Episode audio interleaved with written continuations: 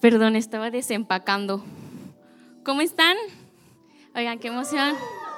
Ya bien. ¿Están? ¿Cómo están?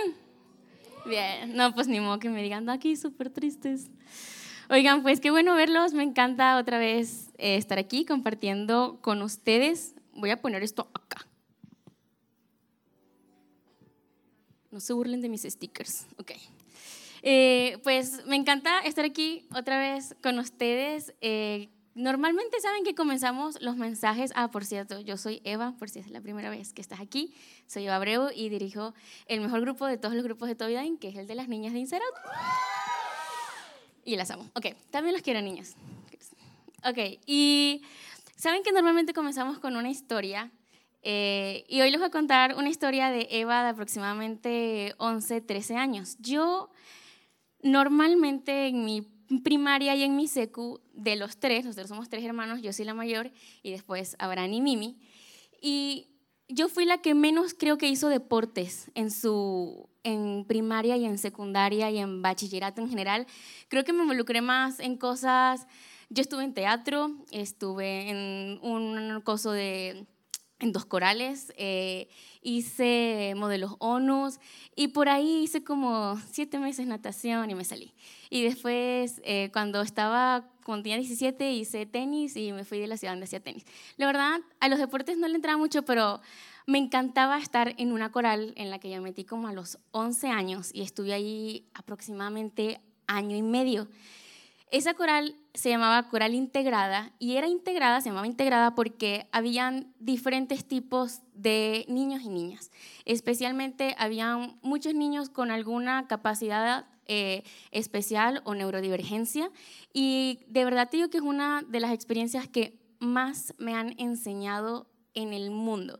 Porque en esa coral en la que yo estaba, aparte cuando nosotros llegábamos o cuando tú llegabas nuevo, te asignaban a alguien para a un, a un, niño con alguna capacidad especial o que necesitara asistencia de algún modo para que tú le enseñaras las canciones. Y te digo que el repertorio de canciones de ese lugar, de esa coral, tenía como ocho años antes de que yo entrara, era como así. No sé si han visto esas carpetas de oficina en las que tienen como unas argollitas que tú tienes que sacarles huequitos a la hoja y meterlas en esa carpeta. ¿Sí saben de la que hablo? Y que son unas carpetas como de archivo de no sé, de secretaria, que son así gordísimas y cabe toda la resma de hoja. Eran así. Y yo andaba con esa carpeta para arriba y para abajo, de verdad no sé decirte cuántas canciones eran, y yo me las tuve que aprender todas. Era súper cool y la que quiero rescatar de esa experiencia que me encantó y me aprendí muchísimas canciones y aparte nosotros cantábamos y hacíamos lenguaje de señas, era que habían muchas mamás que iban a los ensayos a ver a sus hijos. Y cabe destacar que mi mamá casi no iba. No solamente iba a los ensayos, sino que también iban a las presentaciones. Nosotros teníamos ensayos de lunes a viernes, todos los días en la tarde, y nos presentábamos en cualquier evento los fines de semana y a veces nos presentábamos los fines de los entre semana, las mañanas, y eso hizo que yo faltara demasiado a clases. De hecho, por eso me salí después de un tiempo, porque faltaba demasiado a clases pero me encantaba estar ahí. La cosa es que habían demasiados, demasiados papás. Mis papás casi no iban.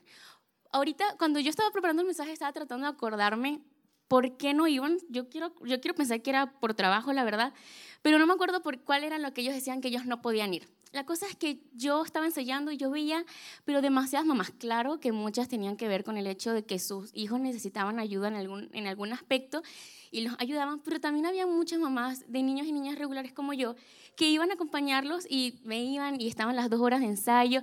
Mi mamá me dejaba, perdón, me dejaba en el edificio donde ensayábamos, me buscaba cuando terminábamos y ya.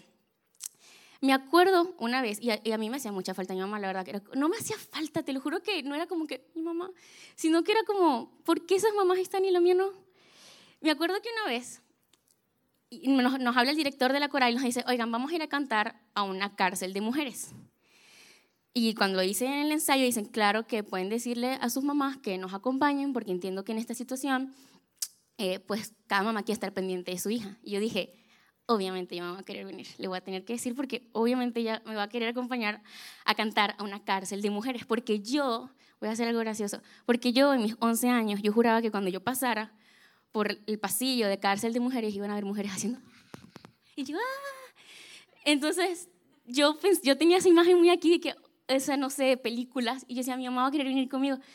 Cuando le digo a mi mamá, mami, vamos a hacer esto y bla, bla, bla, mi mamá, no, no va a poder ir.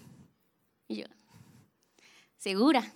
No, no, no, no puedo ir, pero tú ve, pero anda, o sea, ve y me cuentas qué onda. Y yo, mami, o sea, no voy a ir a un parque de diversiones, voy a ir a una cárcel. Y mamá orgullosa de su hija, no, anda, por favor, y pásala súper bien. La cosa es que fui a la cárcel, obviamente fueron muchas mamás. Evidentemente sobreviví y no me pasó nada. Eh, después, mucho tiempo después, el director de la coral me dice, me habla aparte y me dice, oye, Eva, nos vamos a ir de gira por Venezuela. Yo soy de Venezuela. Vamos a irnos de gira por Venezuela, vamos a ir por muchas ciudades y nos vamos a ir por tierra, en un camión escolar que pues alquilamos nosotros eh, y vamos a estar afuera como una semana y media, dos semanas. Vamos a estar en una competencia. Tú quedaste seleccionada, yo para mí eso me emocionó demasiado, como que quedé seleccionada. Y me dice, dile a tu mamá que si quiere nos puede acompañar, van a venir muchas mamás. Yo nunca había viajado sola a ningún lado sin mis papás que no fuera con mis abuelos. Y yo, le, yo pensé, obviamente mi mamá va a querer venir conmigo porque esto es un viaje de una semana y media con gente que ella no conoce porque nunca se baja a mis ensayos ni a mis presentaciones, por lo tanto no le conoce la cara a nadie, evidentemente no me vas a ir sola. ¿Qué pasó? Me dijo, no, no puedo ir, pero anda tú.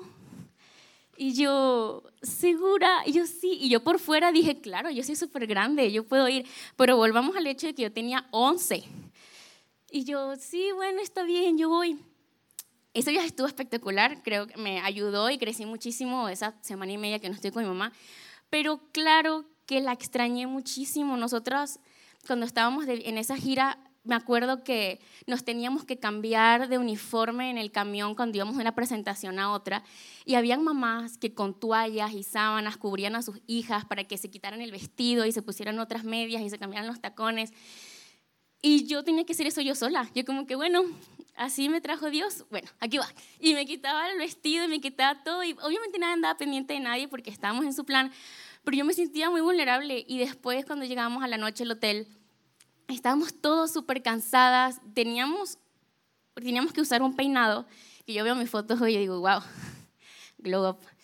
Pero teníamos que usar un peinado que era una cebollita, y era la cebollita más tensa que ustedes van a ver en la vida, y yo me hacía la cebollita y yo quedaba así, con las cejas acá, se lo juro, y era horrible, yo, o sea, yo, o sea, obviamente en el momento yo decía, wow, la verdad me lucí la verdad pude, pero yo veo, hace tiempo vi unas fotos mías y yo, Dios, así cantaba. Y mm, yo llegaba súper cansada en la noche y todas las mamás en la cama que compartíamos, el cuarto que compartíamos, quitándole los ganchitos a sus hijas y lavándoles el pelo. Y yo sola, yo lo hacía sola, obviamente, y yo sola. Y en el momento yo no estaba como que estoy sola, mi mamá no está. Pero yo veía a todas las demás con su mamá y decía, oye, la verdad, pues, pues, ¿qué onda? ¿Por qué mi mamá no vino? Y comencé a pensar y decir, pues ellas tienen mejores mamás.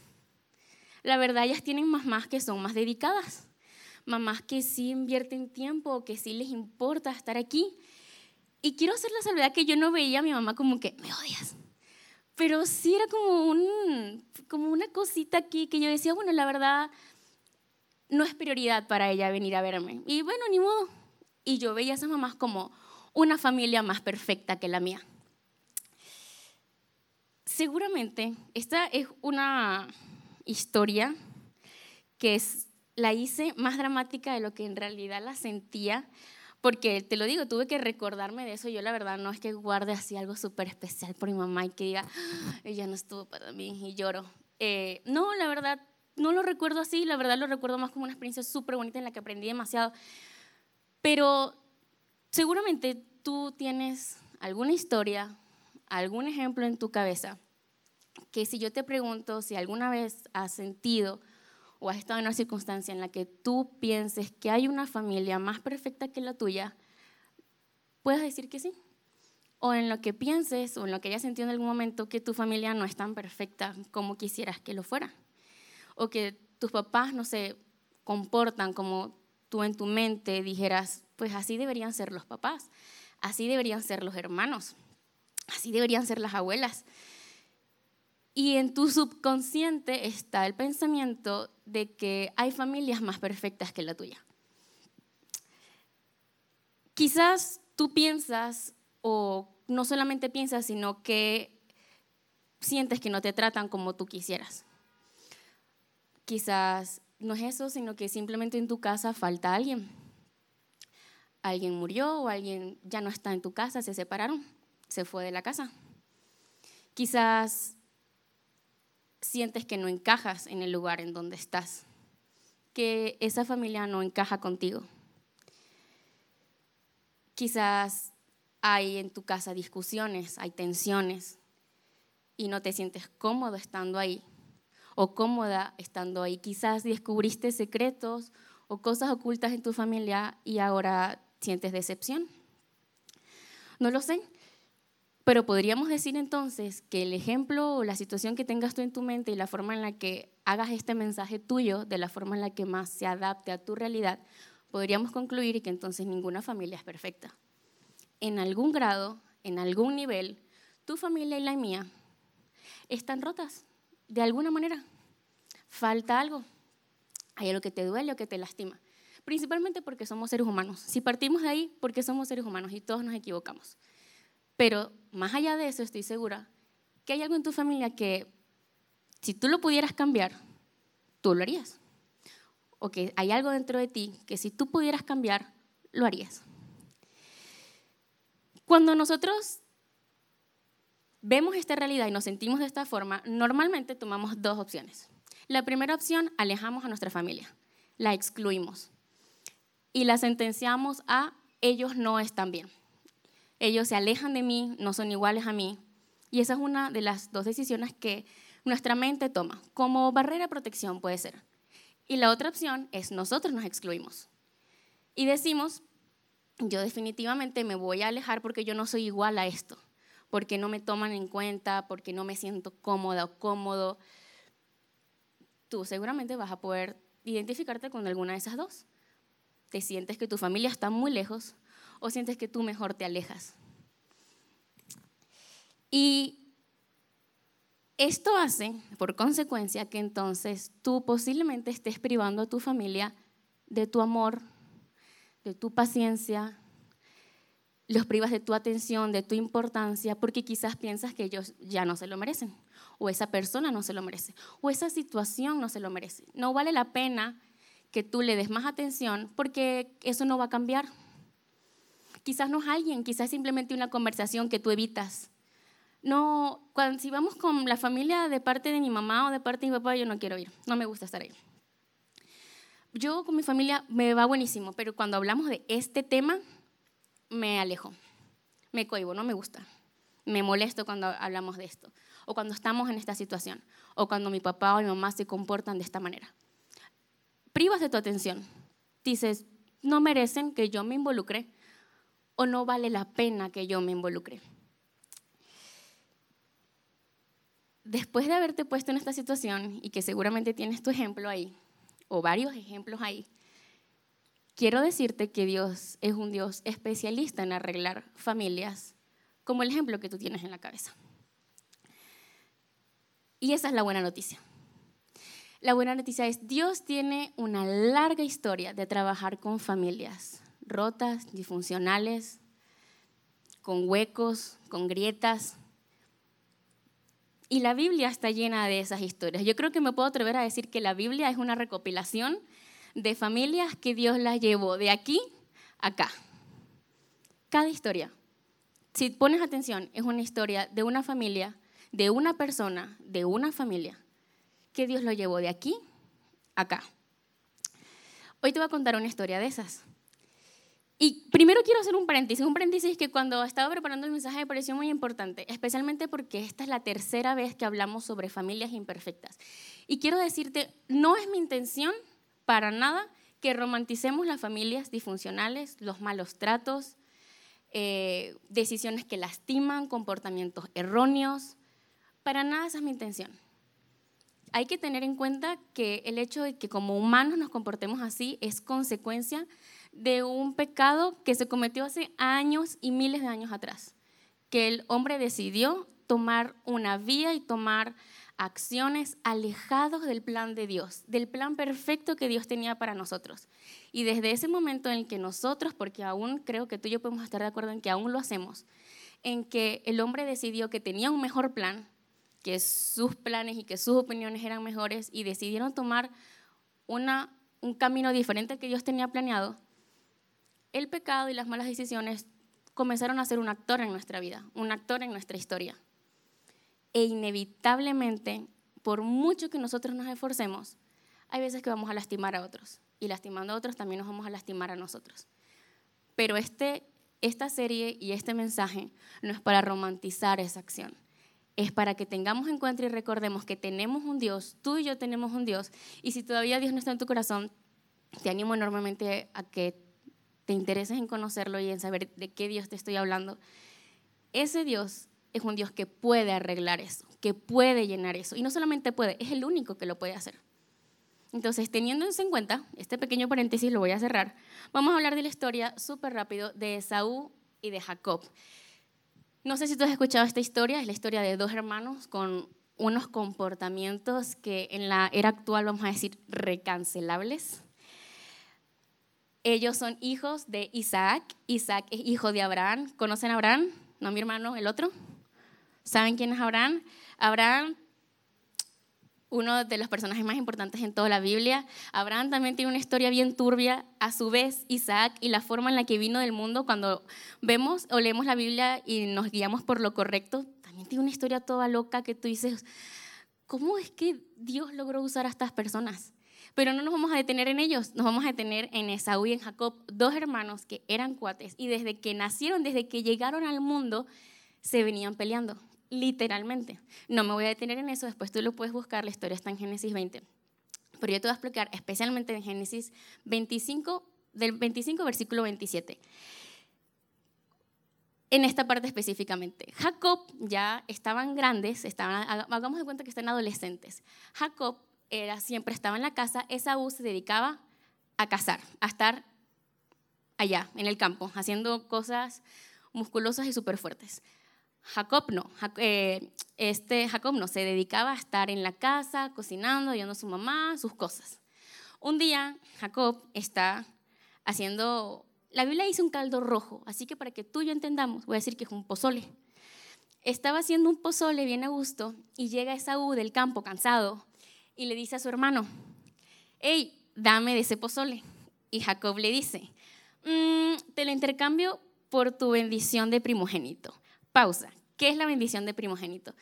La bendición de primogénito es una concesión, un regalo único que en ese momento se le daba solamente al primer hombre que nacía en la familia. Era, además de la herencia que solamente se le daba al primogénito de una familia, Aparte se le da una bendición especial que venía de parte de Dios y era como, yo te encomiendo, el papá lo hacía, yo te encomiendo a grandes cosas y eso solo lo podía tener el primogénito. Entonces, Jacob, entre tú y yo, envidioso, le dice a Esaú, te lo intercambio el pozole por tu bendición de primogénito. Y Esaú le dice, entre más y palabras menos palabras más, le dice, bro, estoy cansadísimo, ok, tómala, no me importa, o sea, sí, te la doy, te la intercambio, dame el pozole le da el pozole. Y hasta ahí quedó. Esaú lo tomó como algo muy X, como, ah, pues sí, está bien, o sea, ya lo que tú quieras. Pero obviamente Jacob no se iba a olvidar de eso. Años después, cuando ya están grandes, su papá, Isaac, ciego y a punto de morir, le dice a su esposa, le dice, tráete a los niños, a bueno, ya no son niños, a los muchachos, porque voy a dar mis últimas palabras y voy a dar mi bendición voy a adelantarme y hacer un resumen de la historia. Y este Jacob se hace pasar por Esaú, aprovechando que su papá está ciego, y le dice al papá que él es Esaú, que le dé la bendición. El papá le da la bendición, Esaú se entera el tiempo y Jacob huye de la ciudad, no se volvieron a ver en muchísimos años y Esaú jura que lo va a matar. Dice, lo voy a encontrar y lo voy a matar hasta ahí voy a dejar esta historia de estos dos hermanos que se querían un chorro. Dime si o no, si es una historia de hermanos que tú dices, honestamente, nada bueno puede salir de ahí. Es una historia, pues, rara. de dos personas que son familia. Pues algo muy bueno salió de ahí, muchísimas cosas de hecho. De ahí salió el pueblo de Israel, de ahí salió David. Pero, ¿alguien me puede decir quién más salió de ese linaje? Que tenga idea o sepa. Jesús. Jesús. Jesús, el que tú y yo conocemos, que murió en la cruz por tus pecados y por los míos, que se la rifó en muchísimas áreas, es descendiente de esas dos personas, de esa familia. Y algo muy bueno salió de ahí. Y yo creo que tú y yo podemos estar de acuerdo en que claro que Dios y Jesús, cuando estaban planeando todo esto, pudieron haber decidido que Jesús naciera en una familia un poquito pues más perfecta, más a gusto, más digamos normal, que se querían más porque pues era la persona que iba a salvarte a ti y a mí. Pero Dios no está buscando familias perfectas. Dios no está buscando que tu familia y la mía sean perfectas. Dios no está buscando cosas que estén bien para volverlas mejor.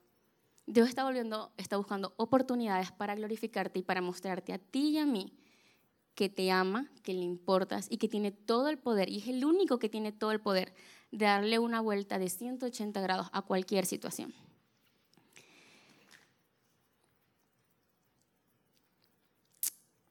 Dios es un Dios que no huye del caos. Él no huye de situaciones difíciles. Él las agarra y las transforma. Dios es un Dios que tú y yo sabemos y lo hemos hablado, no huye de la oscuridad, la ilumina. Y quiero hablarte sobre un versículo que a mí me reta muchísimo y es 2 de Corintios 12, 9. En este, en este versículo Pablo le está pidiendo a Dios que por favor lo libere, lo ayude a superar una debilidad que él tiene muy grande. Y Dios le responde a Pablo, y producción lo va a poner acá, Dios le responde a Pablo, te basta con mi gracia, pues mi poder se perfecciona en la debilidad. Y Pablo dice, por lo tanto, gustosamente haré más bien alarde de mis debilidades. Yo no te estoy diciendo, ya claro, que salgas a la calle diciendo, es que yo soy bien mentiroso, esa es mi debilidad. No, eso no es lo que estoy diciendo. Lo que estoy diciendo es que no tengas vergüenza, no tengas miedo, no lo consideres una barrera. Que tu familia tenga debilidades, que tu entorno familiar tenga cosas que arreglar. Dios no espera que tu familia sea perfecta, Dios no está esperando que tú seas perfecto. En la imperfección, en las grietas, es donde Él puede hacer milagros, es donde Él puede reconciliar, es donde Él puede restaurar es donde Él sana. Entonces, no esperes que tu expectativa sea lejos de que así debe ser tu familia. Todos estamos fracturados y todos estamos rotos de alguna manera. Y aún así, Dios es un Dios amoroso, fiel, misericordioso, que te busca inalcanzablemente, que te ama incondicionalmente. Y aún así Él te usa ¿Sí o no? Aún así Él ha sido misericordioso consigo, aún así Él te muestra su amor. ¿Por qué crees que la historia de tu familia sería diferente a esa? Hemos hablado muchísimas veces y lo hablamos por toda una serie que tú eres un destello del cielo. Creo que es de las series que más les he escuchado que repiten, que más se les quedó. Y que bueno, tú eres un destello del cielo. Tú eres luz en un lugar oscuro. Dios te puso en el lugar donde estás, en la familia donde estás, a propósito, Él no se le escapa nada. No seamos tan ingenuos de pensar que Él se le pasó, que nos puso en la fila equivocada de familias. Sé amor, sé paciencia, sé sabiduría, sé armonía, sé reconciliación en la familia donde Dios te puso a ti. La historia de tu familia aún no ha terminado. Cuando pienses que hasta aquí llegó, cuando pienses que ese ambiente donde vives no puede tener nada mejor, que así vas a tener que conformarte y así vas a tener que vivir, te animo enormemente a que pongas a tu familia delante de Dios y creas, realmente creas que esa historia no termina de escribirse, que esa historia no ha terminado. Para irnos te quiero preguntar algo. ¿Qué pasaría si tú comenzaras a ver tu familia como Dios la ve? Con amor y con propósito. ¿Qué pasaría si llegas a tu casa hoy y ves a tu familia como Dios la ve? Con amor y con propósito. Vamos a orar. Dios, gracias por el mensaje de hoy, gracias porque estamos todos juntos, gracias porque aquí entre nosotros podemos escuchar de ti, aprender y ser retados. Ahora que vamos a ir a los grupos pequeños, te pido que nos des la sabiduría y la, la confianza, el, el ambiente vulnerable y de respeto para poder, para poder hablar de estas situaciones que posiblemente nos inquietan, que no son fáciles de conversar y lo más importante que entre todos podamos conseguir respuestas en tu palabra, en tu vida, en tu experiencia y que nuestro corazón esté abierto y moldeable para poder ser transformados con lo que tú nos quieres enseñar hoy. En el nombre de Jesús, gracias. Amén.